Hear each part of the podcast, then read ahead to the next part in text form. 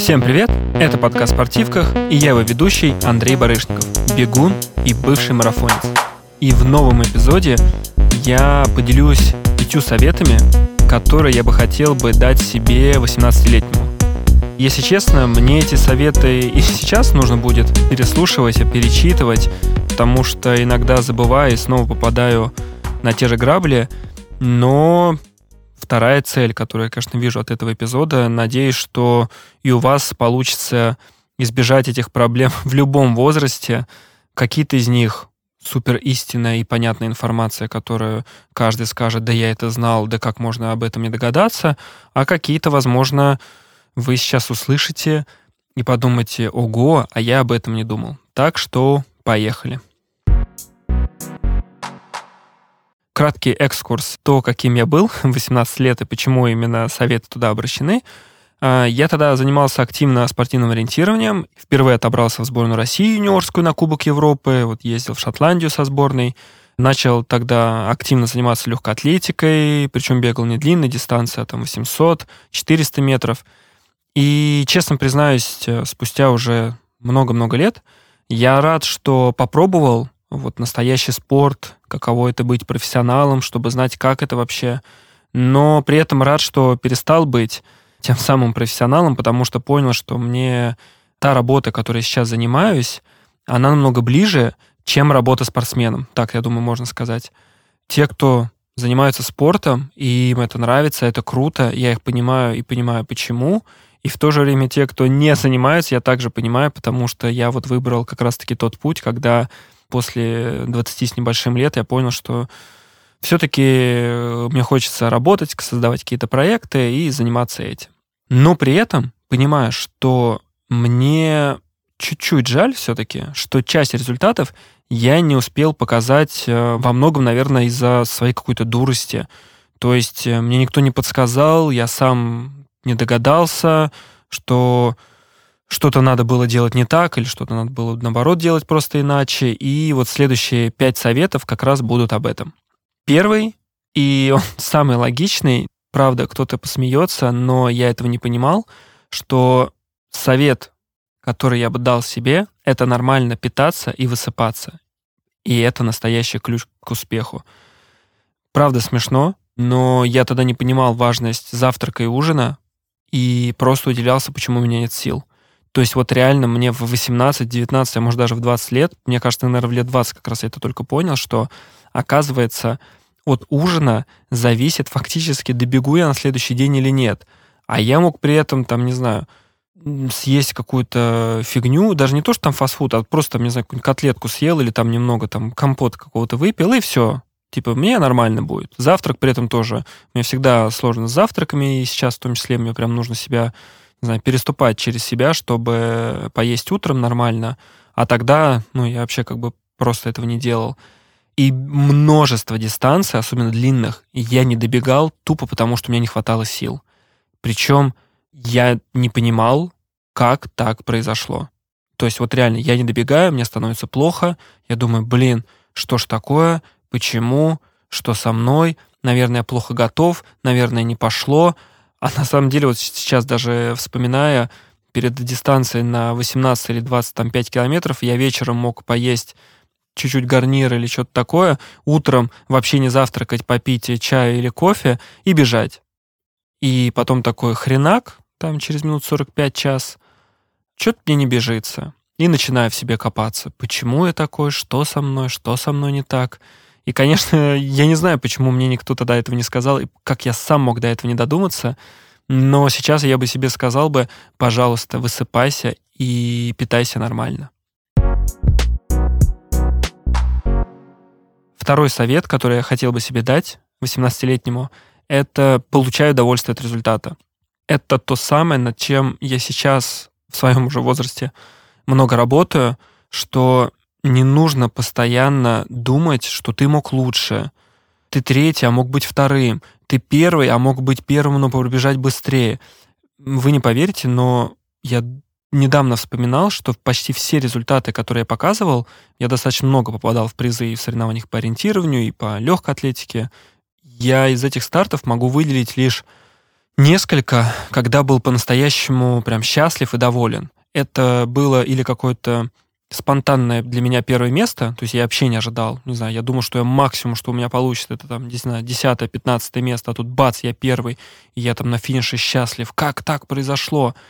Или когда до смешного я бежал однажды трейл, и я думал, что я всю дистанцию бегу четвертым, а там дистанция была 35 километров. Представьте, вот вы последний километров 15, то есть уже очень долго бежите с пониманием, блин, я опять четвертый, я опять без медали. Столько терпения, там, два с половиной часа, или я не помню, там, 2.15, ради того, чтобы прибежать, и тебе там сказали, ну, Андрей, ты молодец, четвертый снова. И я выбегаю на финиш, и мне кричат, вау, поздравляем, я понимаю, что что-то не то, и тут до меня доходит мысль, что я все-таки третий, а участник или я неправильно посчитал, или куда-то там не туда убежал, или вообще, может, сошел. И я тогда был, даже вот сейчас я рассказываю, и я понимаю, что я был прям очень рад этому. И таких моментов, вот, правда, очень мало, потому что я почти всегда думал, что, не знаю, я должен выиграть, не знаю, откуда у меня такие были ожидания от себя. И если я вдруг не выиграл, я расстраивался, если я был второй, я расстраивался. Честно могу сказать, что даже когда я был первым, я все равно думал, блин, надо было лучше. И это, конечно, проблема, потому что я понимаю, что такое количество результатов и такое количество побед, которым я сейчас уже даже горжусь и понимаю, что было как это круто, я тогда не мог прожить. То есть у меня даже есть э, такой забавный пример. Я на ночном забеге в Москве пробежал десятку с достаточно высоким для себя результатом за 30 минут 53 секунды. И я сейчас понимаю, что это вообще космическое время, к которому, если я вдруг в жизни приду, я буду очень рад. Причем мне хочется даже показать снова этот результат. Не знаю, получится у меня уже или нет, не страшно. Но мне хочется показать результат быстрее этого, чтобы впервые прожить, что я пробежал быстро. Потому что тогда на ночном забеге, преодолев дистанцию за 30 минут 53 секунды, я финишировал и был супер расстроен, что а, я, по-моему, был пятый или шестой, и мне до третьего места не хватило секунд 10 или 8. Ну, то есть я их видел, они бежали передо мной. Б, это вообще непонятно, почему мне так казалось, что я должен был еще быстрее пробежать. Хотя даже результат из 31 минуты, это было круто. Ну, то есть представьте, для кого сейчас, кто не понимает про эти минуты, цифры, о которых я говорю, с этим результатом тогда бежали, ну не то что профессионалы, они там бегут за 29-30, но все равно лидеры многие так бегают, которые там вот в Москве выигрывают соревнования, они вот так бегут там 30-15, 30-30. Здесь я вот с работой, там, тренировкой между работой за 30-53. И, конечно, это плохо. То есть я понимаю, что мне бы хотелось прожить эти результаты, и, возможно, если сейчас все-таки я научусь это делать, чтобы так не получилось, что я в подкасте об этом заявил, а сам буду опять там, о, надо было лучше, надо было быстрее. Хочется вот тогда себе сказать, и сказать себе сейчас в том числе, что если ты попал в призы, если ты показал какое-то хорошее время, радуйся, радуйся, что это случилось, радуйся тому, что произошло, потому что это классный результат, ты этого добился, и ты добился этого не случайно, не потому что там были слабые соперники, не потому что солнце светило в этот день достаточно хорошо. Нет, ты добился это потому, что проделал огромную работу, и ты к этому пришел. Третий совет, который я хотел бы тебе дать. Ошибка — это не так страшно. Все ошибаются. Наверное, этот совет применим не только к спорту, а и к жизни. Не знаю, насколько остальные советы тоже к жизни применимы. Не удивлюсь, что так. Но про ошибки, так как я занимался спортивным ориентированием, это вид спорта, в котором вам нужно бежать с картой и компасом и собирать контрольный пункт. Ну, собирать, что значит подбегать и отмечаться на них. И вот задача, кто быстрее, тот и молодец. То есть у тебя есть какие-то пункты в лесу, ты бежишь, там, первый, второй, третий, четвертый, ориентируешься, там, не знаю, там, ямы, тропинки, болота, вот это все читаешь на карте и находишь свои контрольные пункты. И тогда что у меня получалось? Если я вдруг совершал ошибку на дистанции, то все. Для меня это всегда был крах почти. Что бы я хотел себе это рассказать, потому что я это узнал очень поздно, и причем узнал это на примере европейских ориентировщиков, когда я там или услышал, или даже увидел, как это происходит. Смысл в том, что если ты вдруг ошибся, не нужно вообще об этом горевать, нужно просто исправить эту ошибку и потом продолжать в том же ритме, в том же темпе. То есть как это выглядело у меня? Я ошибался, даже в тот момент, когда ты, например, бежишь и не понимаешь, где ты находишься, это правда применимо, не знаю, к работе и к жизни в том числе, ты начинаешь метаться, ты начинаешь резко там влево, вправо, вперед, назад, как бы надеяться на авось, что сейчас, сейчас, но правильный выход-то я найду. И иногда это, правда, получалось. Ну, везение тоже существует, и плюс-минус ты там где-то в этой точке находишься. Потом, поэтому ты такой бац, нашел, думаешь, фух, пронесло, побежал дальше. Но в большинстве ситуаций все это заканчивалось реально крахом, потому что ты начинал убегать дальше, ты после этого вообще не понимал, что происходит, там, не на карте, и вообще где ты, как, что дальше делать. И я помню, мне кажется, правда, это, наверное, первое воспоминание, которое, если об этом совете говорить, это оно у меня сразу же возникает. Я увидел, как швейцарский ориентировщик в момент ошибки, он остановился. То есть представьте, ориентировщики бегут там по 3-30 минут на километры в лесу. Ну, то есть реально это достаточно быстро. И тут человек останавливается. То есть это не то, что, знаете, такой туризм, где там идешь с рюкзачком. Нет, это очень высокие скорости. Это нужно быстро мыслить, быстро решать э, задачи на бегу. И вот я вижу, он останавливается. Он просто остановился. И меня это удивило, что это такое вообще было, как он смог это. И я потом узнал, что их так научили к тому, что если ты вдруг не понимаешь, что делать дальше, или ты понимаешь, что ты ошибся, ты не знаешь, где ты находишься, нужно остановиться и понять, как решить эту проблему. То есть, возможно, вернуться назад от того места, где ты понимал, что происходит, где ты понимал, где ты вот на карте находишься. Это решение, да, ты потерял время, окей, но ты его вот потерял эти, не знаю, там 10-15 секунд, и ты вернулся дальше, и дальше все нормально происходит. То есть ты 100% почти возвращаешься и достигаешь результата. А не как в моем случае, когда я как псих там по лесу бегал и говорил там, вы не видели, там 38-й пункт, где он, вы не видели, подскажите мне. Ну, то есть это там могло быть и там и 2, и 3, и 5 минут, и 10, не знаю. Ну, то есть бывало и такое. И что самое важное, что я тоже заметил по ним, и я потом просто у них спрашивал, как это вообще вы делаете, как у вас получается вот так вот остановиться. Узнал, что одно из таких важных правил — это продолжить дальше в том же темпе я потерял там 40 секунд, нужно сейчас бежать быстрее, тогда все получится. Нет, вы просто продолжаете бежать. Вот вы бежали до, или, не знаю, вы делали работу до, вы ошиблись, вы делаете ее дальше. Потому что если вы пытаетесь наверстать, скорее всего, вы допустите еще одну ошибку, потому что ритм будет слишком высоким, вы не будете успевать обдумывать свои решения, и вы ошибетесь. И что самое главное, где, мне кажется, мы вот такие затворники вот этого всего, что нужно понять, что остальные тоже ошибаются. Ну, правда, в том же ориентировании, ну, все допускали ошибки на дистанции. Кто-то раньше, кто-то позже, но все ошибались. Отсюда вывод, если ты хорошо готов, если ты знаешь, какой результат ты хотел добиться, если вот ты все это время бежишь, и ты ошибся на 15 секунд, лучше продолжить бежать в том же темпе и просто прибежать, можно сказать, свой результат плюс 15 секунд. Потому что, поверьте, другие тоже ошибутся. И сейчас над этим правилом я уже ну, давно не бегаю ориентирования, но я понимаю, что оно мне в жизни также помогает. Не бывает так, чтобы кто-то идеально что-то выполнял. Все ошибаются. Можно смотреть на чужие ошибки с точки зрения анализа какого-то, чтобы не допустить их э, самим.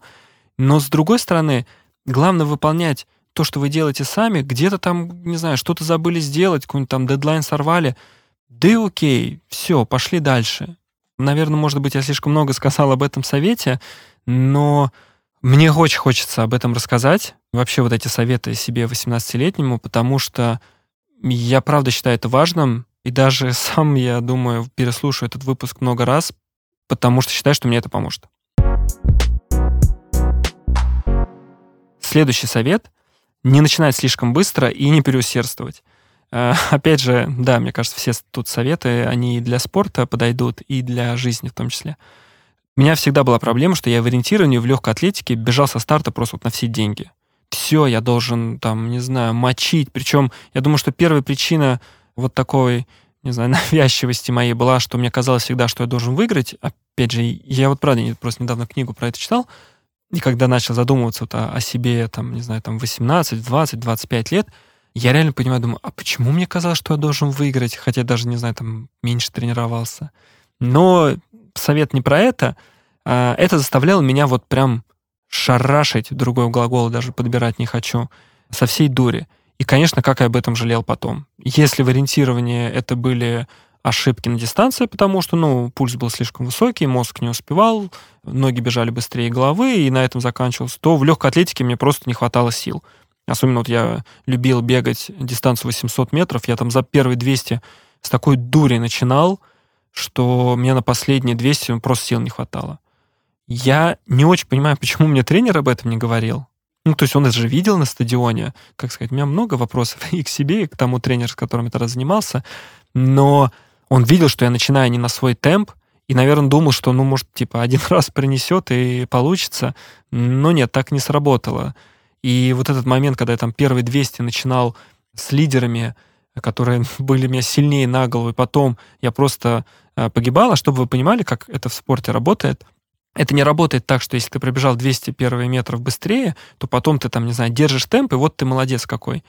Это работает так, что если ты первые 200 метров на такой короткой дистанции начинаешь слишком быстро для себя, то у тебя просто заканчиваются силы, и ты последние, например, 200 метров бежишь не, представим, там, не за 28 секунд, который мог бы стабильно бежать, а бежишь за 37 секунд, потому что ты просто, не знаю, ты ноги еле волочишь. Я даже на 400 метров умудрялся добегать так, что я последние там 70 метров, ощущение незабываемое, когда ноги, правда, не идут вперед. Вы знаете, как во сне там бывает такое, что ты там не можешь вперед продвинуться, а это не во сне, это в реальной жизни, у тебя просто ноги не тащат. Поэтому вот этот совет не начинать слишком быстро и не переусердствовать, Сейчас я пока с этим не научился в работе. Я иногда реально в проект во всей головой влезаю, такой, все, сейчас съемку там, не знаю, сделаем. И я столько сил трачу, что я понимаю, что если бы мы спокойненько это делали, все было бы нормально. А я потом, не знаю, последние дни еле хожу, как зомбак. А тогда вот 18-летнему, конечно, бы хотелось бы посоветовать и сказать, Андрей, пожалуйста, не начинай слишком быстро на дистанции. Последний совет который я бы дал себе 18-летнему, возможно, прозвучит слегка грубо, но я постараюсь объяснить, почему именно так я его сформулировал. Не мечтай о результате, а достигай его. Мечтать не вредно, но иногда я ловлю себя на мысли, сейчас я, честно скажу, опять же, не так научился с этим работать. Тогда я мог реально там, вместо того, чтобы пойти потренироваться, лежать и думать, о, какой вот я молодец могу быть, о, как я могу хорошо пробежать. А нужно выходить на тренировку. Этот совет, он про то, что я фанат планирования, и я часто становился заложником того, что э, я могу напланировать, и мой мозг делает со мной такую злую шутку, что когда я все это запланировал, расписал себе календарь, расписал себе, не знаю, тренировку, план тренировок на неделю, у меня мозг такой говорит, мы молодцы, мы все сделали, все классно можешь э, представить, что ты выиграешь теперь все забеги летом. Но это, блин, так не работает. Реально этот совет я могу дать и сейчас себе, что нужно научиться достигать результатов. Да, планирование это, конечно, хорошо, но стоит не забывать, что то все, что ты запланировал, хотя бы большую часть, нужно выполнить. А так, у меня и на сегодня получается иногда, я только думаю, ну вот я там сброшу до конца вес и все такое. И я как будто бы себе, не знаю, сказал, что я сброшу вес, где-то кому-то написал, что я сброшу вес, где-то, не знаю, там на листочке себе написал, что «О, какой я молодец, сбрасываю вес». И все, на этом все заканчивается. И только потом я начинаю такой думать, ага, а вообще-то нужно над этим продолжать работать, а не только всем рассказывать про то, как я сброшу вес. Хороший пример, который, думаю, многие узнают себя, кто-то просто посмеется, но это тот момент, когда человек, раньше было прям такое популярно, сообщал, что я побегу марафон. Вы не представляете, какое число людей после вот этого, я не знаю, там, поста в социальных сетях, они вообще не тренировались. Они декларировали цель, такие, все, я бегу марафон, им там 50 человек, 100 там пишут, ты молодец, ты лучший, ты красавчик. Хотя даже сейчас смешно. Человека поздравляли не с тем, что он пробежал этот марафон, а человека поздравляли с тем, что он поставил себе цель.